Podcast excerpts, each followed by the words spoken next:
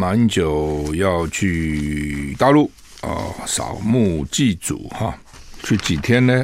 三月二十七去，四月七号回来，等于十一天吧啊，十一天。四月一号他祭祖，其他的都是到一些大学，然后他因为他在东吴大学有有开课，所以他也带了一些学生去啊。我想就尽量淡化这个行程的政治味道。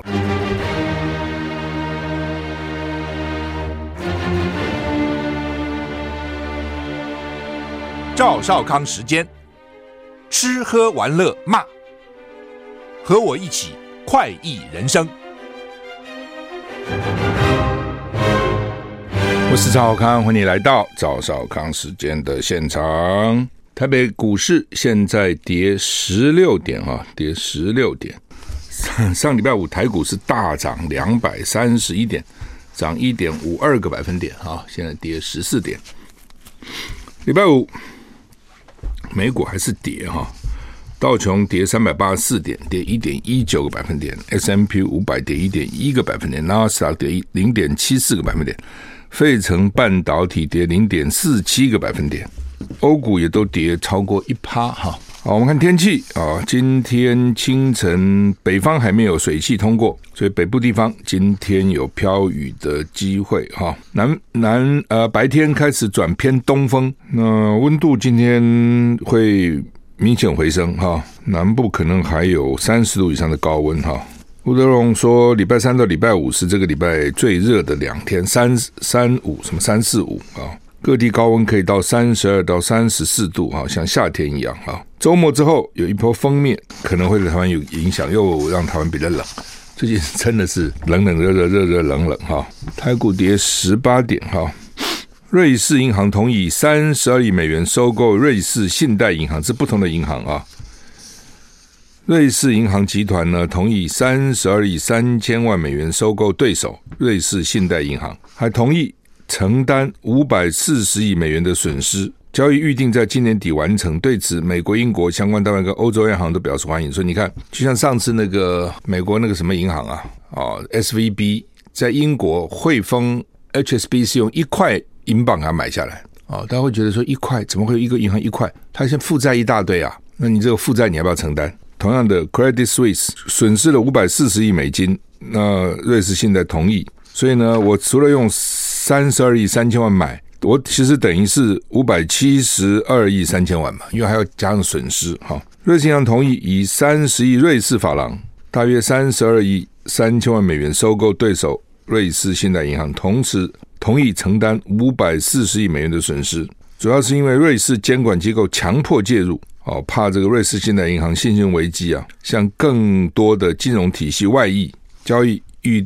备在今年底完成。瑞士央行、瑞士国家银行召开记者会，宣布对合并后的银行提供可观的流动性。交易中包括对瑞士银行集团和瑞士信贷银行一千亿瑞士法郎流动性的援助。瑞士财政部长指出，一家对全球举足轻重的银行破产，将对金融市场造成无法弥补的后果。瑞士当局精心安排这项强制合并，希望避免全球金融市场进一步动荡，所以这是强制合并。瑞士现在也未必愿意跟人家合并哦。大家对瑞士银行没也搞没有那么清楚了，它不是只有一家银行。我们常常听瑞士银行，它好可能很多家了。那第一大就瑞士银行，第二大就是瑞士信贷哦。那你看第二大都搞得快垮了，你想得到吗？哦，你很难想象，对不对？照理讲，瑞士人是很保守的，瑞士的银行界人更保守。我怎么知道呢？我以前这个年轻的时候给美国公司工作，那他们从德国派个工程师来。跟我一起工作一段时间，这个德国工程师呢，其实瑞士人，会讲六种语言，很厉害的。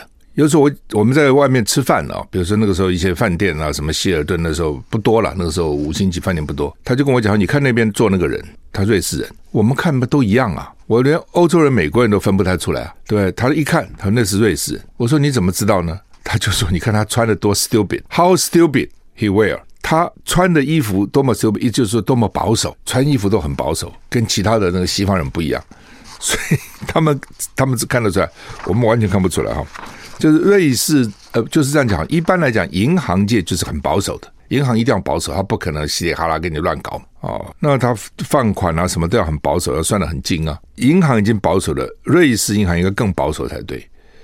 那结果呢，居然还出这么大的事情哦！会出这么大的事情，看起来是投资错了哦。你接受存款以后，你那个存款你要付人家利息啊，哦，或是那你你怎么去把这个利息赚回来呢？就像台湾很金控有保险，很多保险公司对不对？保险公司它台湾的保险还不纯粹是那个灾害啊，什么疾病保险，它是还什么付，当然人家付多少趴的利利利息啊，等等有点储蓄保险味道。那你去哪里搞这几趴呢？你就要投资啊。对吧？你要赚钱来付啊，比如你答应付人家三趴，你起码要赚四趴五趴，你才付了这三趴。那这个投资显然就出现问题啊、哦，才会造成这样的结果哈、哦。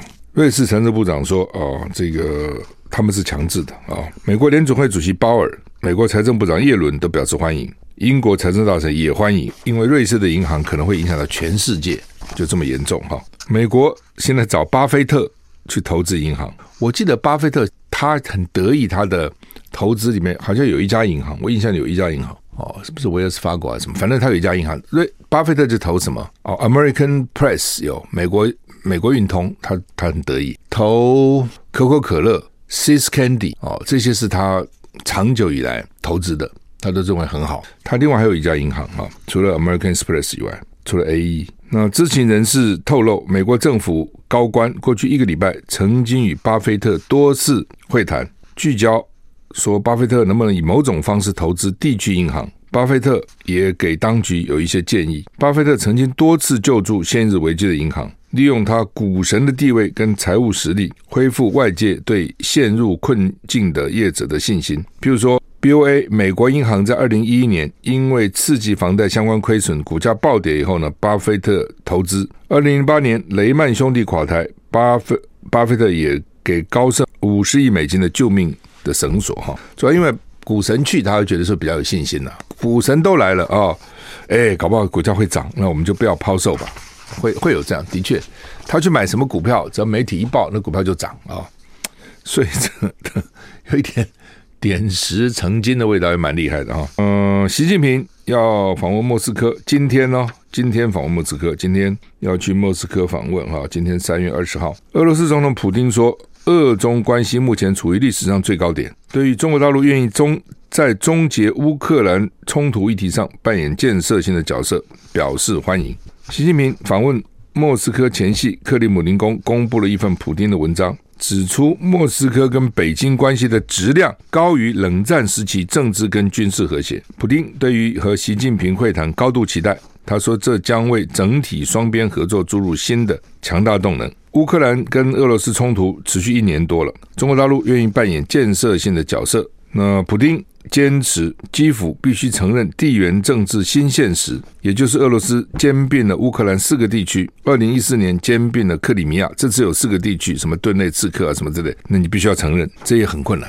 哦，我觉得这蛮难的。你叫乌克兰怎么承认呢？啊，对于普京周末突然去访问乌克兰南部城市马利坡，是开战以来他第一次访问俄罗斯在乌克兰的占领区。乌克兰国防部痛批普京利用暗夜掩护，好像盗贼。啊，乌克兰总统顾问也言辞抨击说，罪犯总是会返回犯罪现场的。你真会骂人哈！就你偷了我的土地，你还跑去啊？就是像罪犯一样，总会回到犯罪现场。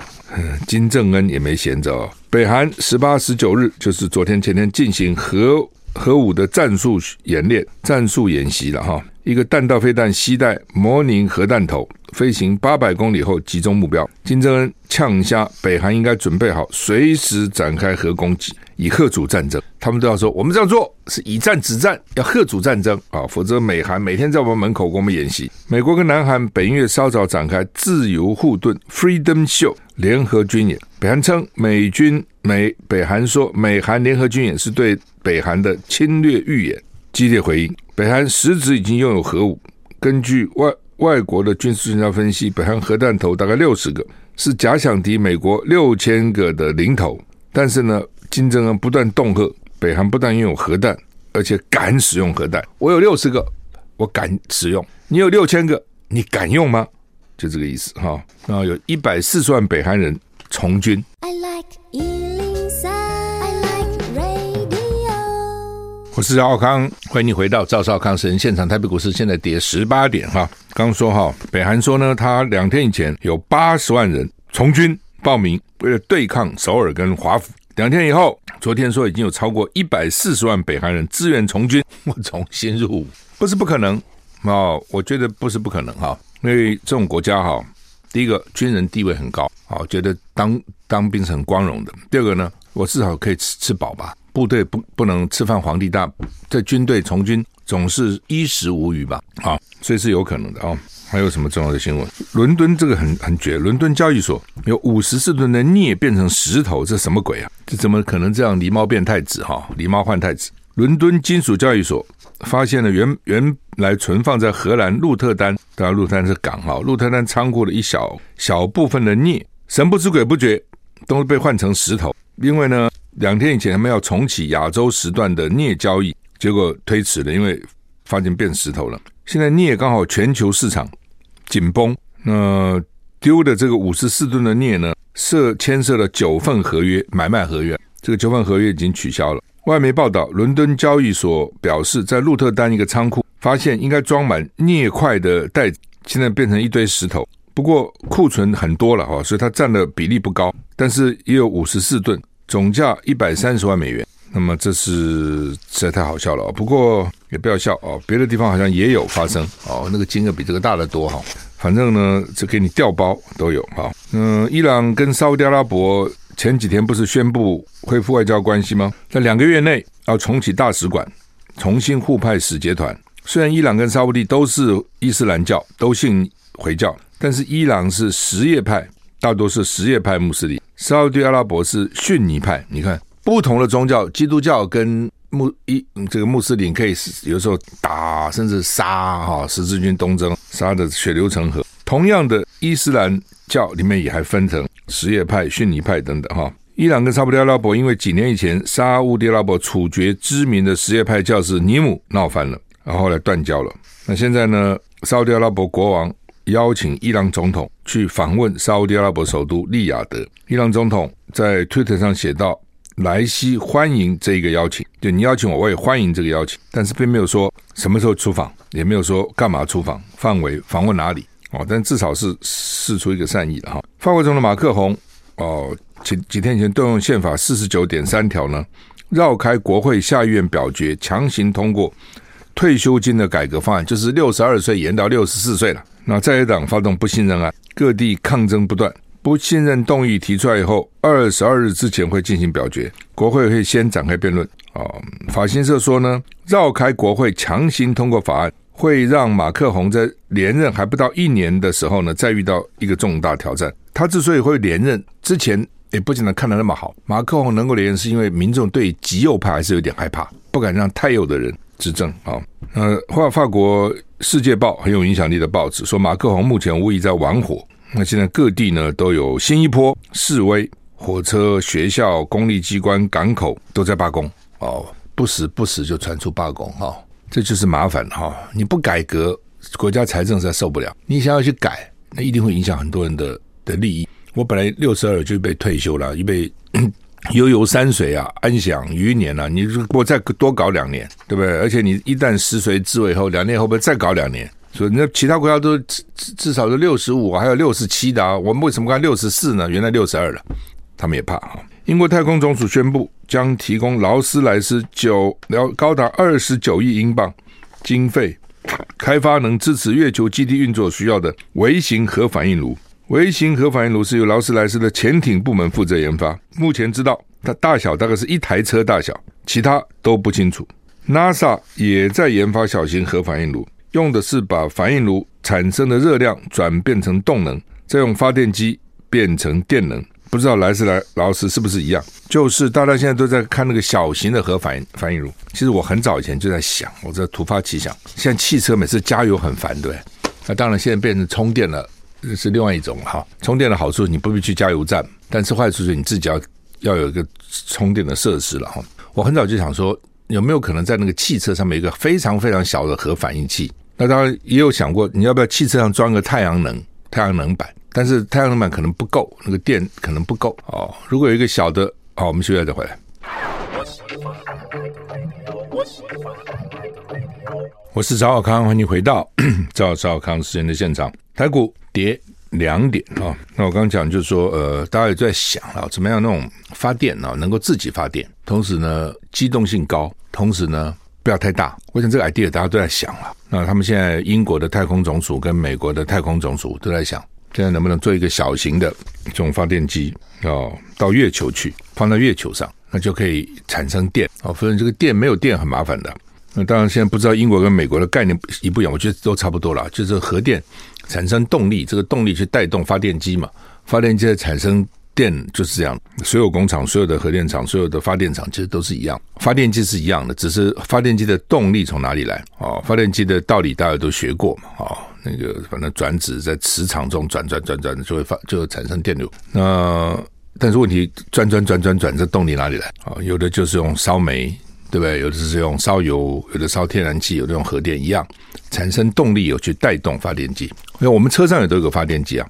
哦，一般你车上有一个小发电机啊？为什么？因为你开始车子发动的时候，你需要用电瓶的电，所以为什么要有个电瓶？汽车也用电瓶发动，电瓶的电让引擎点火以后开始运作。引擎一运作以后，引擎就会带动发电机充电。哦，你看一个汽车里面都有个小小发电机。哦，然后呢，但一旦启动以后，就不会用你电池的电。理论上讲，用的是发电机的电。只是说，你这个车子如果不不常跑高速，都在市区里面开开停停，开开停停，那个发电机没什么，发不了多少电。搞久了，你可能这个电池啊什么就会有问题，因为电池没有再充进去，这样啊。好，那么昨天传出来的消息到今天上午，我们看《中国时报》《联合报》的头版头都是马英九要去大陆，蛮震撼的哦。之前就听说马英九要去大陆啊，但是听说而已哈。那看起来这是真的，连行程都出来了。那当然你说马英九可不可以去大陆？依法他可以啊。哦，原来总统这个位我，这个职位呢是三年不能去，因为怕你知道很多国家机密啊。三年，后来又说呢可以再延三年，所以马英九等于是三年延了以后呢，又延了两年半，将近三年。我们看时间哈，马英九是二零一六年五月二十号卸任，管制他不是只管制去大陆，出国都管制他总不能说只不能去大陆，其他地方可以去啊，统统管制。然后呢？二零一九年五月十九就三年到了呢。二零一六他卸职嘛，二零一九五月蔡英府再给他延长两年，所以呢，等于是他被管制五年，就最多可以再管制三年了。管制五年，管制到二零二一年五月十九号之后呢，他到大陆地区，包括香港、澳门，出发前跟回来以后，都要向原主管机关报备，不需要核准，核准的搞不好就不核准你的，报备就可以了。那当然，你说马英九能不能去？他当然可以去啊。为什么？他现在既不是没有公职，也没有党职啊。他也不是国民党的什么人，哦，他也不是政府的什么人。只是因为呢，他们讲说，七十四年来从来没有一个现任元首呢去大陆访问，所以他也等于是开创第一人。我当然情况又不同，以前老蒋怎么可能去大陆呢？对不对？恨死了，好好的一个大陆丢掉了，你知道怎么回去呢？哦，他不可能。小蒋也是到了。最后才开放大陆探亲，所以以前是不可能的啊。那马英九当然他的理由是到大陆去祭祖扫墓，他没去过大陆，为什么？因为在他之前，在他担任什么陆委会那个时候叫什么大陆工作小组执执行秘书之前，两岸是不往来的哦。所以那个时候开始的时候，有些老兵跑去，但是基本上政府是不行，政府官员是不行。后来两岸开放探亲，那时候我咨询到立法院，那是七十六年。多咨询，然后后来他们去跟马苏里先生啊、呃、来找我，我说我一定会坚持。他去找蒋经国，然后告诉我说他把我的话都跟蒋经国先生报告了。那我说经国先生怎么说？他说经国先生叹一口气啊、说民间就由民间吧，但是政府要坚持立场。所以呢，开放探亲后，政府官员还是不行，政府要坚持立场，所以他就很难去嘛。他之前他是官员啊，他从美国回来就是官员，一路是官员，那你叫他怎么？怎么可能违背蒋经国先生说政府要坚持立场呢？所以呢，基本上他做官员的时候不能去，然后他做官又很顺啊，一路一路这样啪啪啪啪啪啪啪就到了总统了，那这时候也不可能去啊啊！所以呢，他是少数，有很多官员是其实也去过，比如你当个市长也可以去啊啊等等。那他是少数这个从事两岸工作官员没去过大陆的。那这次没有到北京，至少看这个行程没有排安排到北京啊。那至于北京会不会有高官来看他，我不知道，那另外一回事情。至少他没有排去到北京，因为什么？大概比较敏感啊。你到了北京，你见不见习近平呢？见，非常敏感，谈什么？而且他现在什么身份都没有啊，不见也有一点怪，所以呢，干脆不去。理由他就是避免政治上的纷扰，而且很单纯哦，就是学生交流跟祭祖扫墓。我们休息一下再回来。I like 我是赵小康，欢迎回到赵小康时间的现场。台北股市跌三十二点啊，嗯，好，马英九要去大陆啊扫墓祭祖哈。去几天呢？三月二十七去，四月七号回来，等于十一天吧。啊，十一天。四月一号他祭祖，其他的都是到一些大学啦等等哈。那我看有哪几个大学？有复旦大学、武汉大学，不错的大学了哈。然后他因为他在东吴大学有有开课，所以大概有一些学生，所以他也带了一些学生去啊。我想就尽量淡化这个形成的政治味道了哈。那不过就是你去。你在这个时候，两岸关系低迷啊，那当然是蛮受瞩目的。而且他跟习近平见过面，在新加坡哈。那民进党会不会做文章啊？民进党一定会的，一定会的。你这时候去干什么啊？等等哈。不过，不，反正他现在可以讲，我也没党职，也没公职啊，我也没有去跟他去会谈什么，也没签什么。当然，就是说他这次的行程会到他到南京、到武汉、到长沙、重庆、上海，一定会受到蛮大的瞩目了哈。一言一行。都要很小心啊、哦，免得被民党抓了啊、哦，然后呢，造成国民党明年选举的受到影响，要小心这个啊。不、当然就是说，也有人讲说，马英九是不是如果表现得好，这一场不亢不卑，有没有可能呢重返政坛啊？反正政治上的东西，never say never，永远不要说绝不，很难说，就很难讲。好，那么特别强调说，这一次的旅行呢，行程不会有。马习二会哈不会有哈，习近平不是要去哦？习近平今天啊到俄罗斯啊，不过也去不了几天了哈。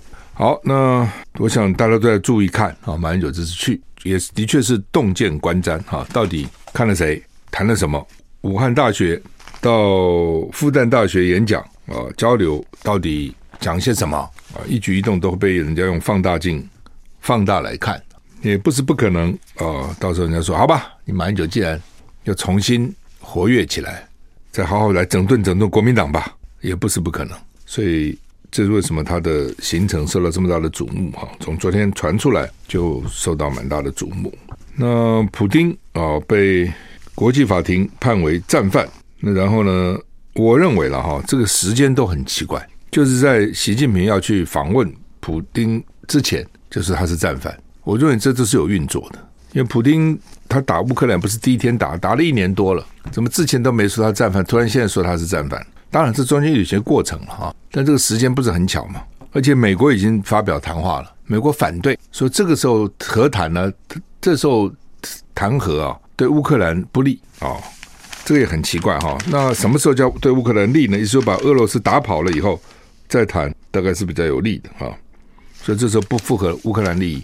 那问题是还要打多久啊？还要死多少人呢？哦，所以从这边就看得出来，老美这更没有希望他和哦，老美其实不希望乌克兰和。那普丁这战打得很辛苦，大家自己没料到，怎么搞这么久，打这么久。泽伦斯基当然现在变成英雄哦，但是可能也有苦说不出。你怎么办呢？战场在乌克兰啊，对不对？四千多万民众，一千多万都流离失所。那双方俄乌都低都低讲他们损失的。兵力啊，一般认为说，其实比传的应该是多了。那都是很多人，而且再怎么样，战争战场就在乌克兰。可是呢，你现在要停，你就要以现现在的状况，就是不能再动了，就是这样子。我占了多少就是我的，乌克兰很难接受了。你自己想嘛，那那泽伦斯基怎么下台？但你说俄罗斯人都给我退兵，那普京想，不不打了个半天，不白打吗？哦，所以这中间真的是不容易哦，要去做调停哦，要做中人哦。怎么？你仔细想想看，是相当不容易的。那这也是为什么中国等了一年多，到看了双方都一点精疲力竭了，才说好吧，大家来谈吧。啊，但是显然美国是不愿意的。啊，所以美国就发表谈话了。白宫这个国安会的发言人科比就表态说，美国不支持这个时候停火的呼吁。当然有几种原因了。第一个是要停火，也是我美国来斡旋，怎么都让你中国斡旋呢？你之前斡旋伊朗跟沙特阿拉伯复交，老美就很面上无光了。搞半天怎么你去跟他？沙特阿拉伯本来跟美国关系很好的，怎么又你去斡旋呢？那么现在你要斡旋乌克兰跟俄罗斯，那我美国摆哪里啊？这是一种一种就是面子，但这个应该不是主要的。另外就是实质上，对不对？打得正顺手，多好啊！乌克兰为美国做马前卒，把俄罗斯拖进来哦，将来呢，俄罗斯把它变成个二二流、三流国家啊，趁机就让它永永世不得翻身。你中国进来搅和什么？什么停停什么火啊？干嘛停火啊？中国没有缴获进来钱，美国都不不好明着讲。现在中国缴获进来了以后呢，美国就干脆也急了，干脆明着讲说我不支持。去了再回来。我是赵康，欢迎回到赵少康时间的现场。台北股市十跌十八点哈。好，那么习近平今天去莫斯科会不会有结果？不知道啊。然后访问完以后呢，还要跟泽连斯基视讯哈。如果美国在中间呃坚持不肯哦，我觉得也合不了了哦，因为泽连斯基到现在为止再怎么也不敢得罪美国，他跟美国关系已经这么密切了哈。人说我现在不打了，我要谈和了。第一个我讲我本来就很难哦，这个时候打了一半你怎么弄呢？那个时候国民党跟国共内战的时候，也有人出来以长江为界，长江以北个共产党，长江以南个国民党，双方好像都不同意，因为是这对国民党来讲，我干嘛把北方给你？对共产党来讲，我马上把南方都是我的，我干嘛这时候要给你给你啊？所以没搞成啊。唉，如果当时搞成了会怎么？像北那个南南北韩三十八度线。就这样吗？中间还是有很多冲冲突啊、争议啊等等，而且你人到底来不来往啊，等等等等啊，一个国家被搞成两半哈啊。好，那么侯友谊会不会参加国民党的那个提名委员会哦？因为提名委员会要决定立委还有总统，那当然他的旁边人就讲说，立委没问题啊，总统呢科这个侯友如果想想选总统，那这个委员会会变成球员兼裁判裁判，你为什么要逼他呢？其实那天是傅崐萁逼啦，哦，傅崐萁就挑战你嘛。傅崐萁知道一个个性，一个你的现实的考量。个性就是侯友可能个性比较比较观察，不是冲出来的。第二个，实际上呢，如果你是一个实际上什么事都讲的，你早就讲我要选总统了，你不讲啊，对不对？然后你现在指责我们那个选策会什么黑金？傅昆萁今天在立法院开会，重点就是挑战侯友谊。你你讲啊，你说哦，你要承担你就出来说。所以侯友谊说：“啊，团队需要我，我都全力以赴。”哈，那这话讲出来，看起来侯友谊最近表现的比较积极了。哦，表现比较积极，因为侯友谊的考量一定是刚当选新北市长，那我就要选总统。第一个，人家一定会骂，这是一个了。哈，你说不管他骂，那另外是他他你是他考虑一定会考虑这点嘛？啊，第二个是我要什么时候宣布？第三个，我选会不会赢？第四，我新北市长辞不辞？那我如果辞？谁来接我选新北市长？那如果不辞，会不会被人家讲话，觉得我脚踏两条船？那我我不辞，跟我辞对我的当选有没有影响？那如果我要辞，我什么时候辞？我需要那么早吗？还是选前再讲就好？因为辞了三个月，真的叫补选新北市长。那我不辞，如果选上总统，我也得辞啊。那如果我不辞，我没选上总统，那搞不好像韩国人的时间来罢免我，罢免的门槛低多了。虽然不是那么容易的，但是总是比当选容易啊，而且人家有正当性啊。韩国就是前车之鉴了，就来罢免你，他有讲得出一套东西了，所以他一定是有很多考量的啊，不是一句话了，你可以想得出来，他有很多考量。好，那么等于是傅崐萁挑战他，那我也讲傅崐萁，因为跟朱立伦现在已经密不可分，很多的地方啊、派系啊，都是傅崐萁来帮他抢哈，所以傅崐萁出来，那就被认为是。朱立伦在后面，虽然朱立伦不承认。好，那么蛋哦，这个蛋说，官方农委会施压，叫他们不要再涨，因为他们上礼拜开会本来要再涨哦，再涨个三到五块美金每台斤呢，之前涨过两块跟三块，所以现在产地价呢每台斤四十五点五，批发价五十五，但是还是不够啊，啊，所以有些地方听说已经卖到讲是五十五，卖到七八十块都有了。嗯，蛋商就很生气，说你们哦一直叫我们不涨。饲料哦涨很多，原来价格每公斤十一块，现在涨到每公斤十六点七。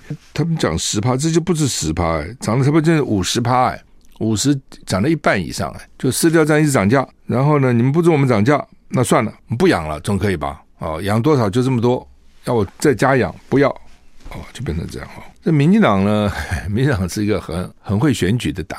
或是很也有人讲的，这是其实不见得那么会选，但是他很把选举当成第一的党，这样好了，选举最重要。那所以呢，他就怕涨价，所以为什么蛋价之前去年选举的时候没涨呢？他就怕影响九合一，结果九合一还是输了。那接着就过农历年，他也不敢涨哦，然后现在涨也不敢涨太多，其实就跟那个电价一样哦。他现在讲的经济部啊什么讲，就我们没有邻近国家涨得多，你这是讲什么？这个邻近国家南韩用电量比你大得多，它的重工业比你大得多，所以你它因为用量很大，所以它的成本其实比你高嘛。他要买买那些什么天然气的价价格就比你高，亏损比你大了，这是一个了。第二个哈，因为人家哈，比如说南韩，基本上发电灯的，它也都是民营公司，不像我们台电啊，中有都是公营公司。你是公营台电，中有吸收了嘛？你把那个赔钱吸收，吸收就吸收就就没有。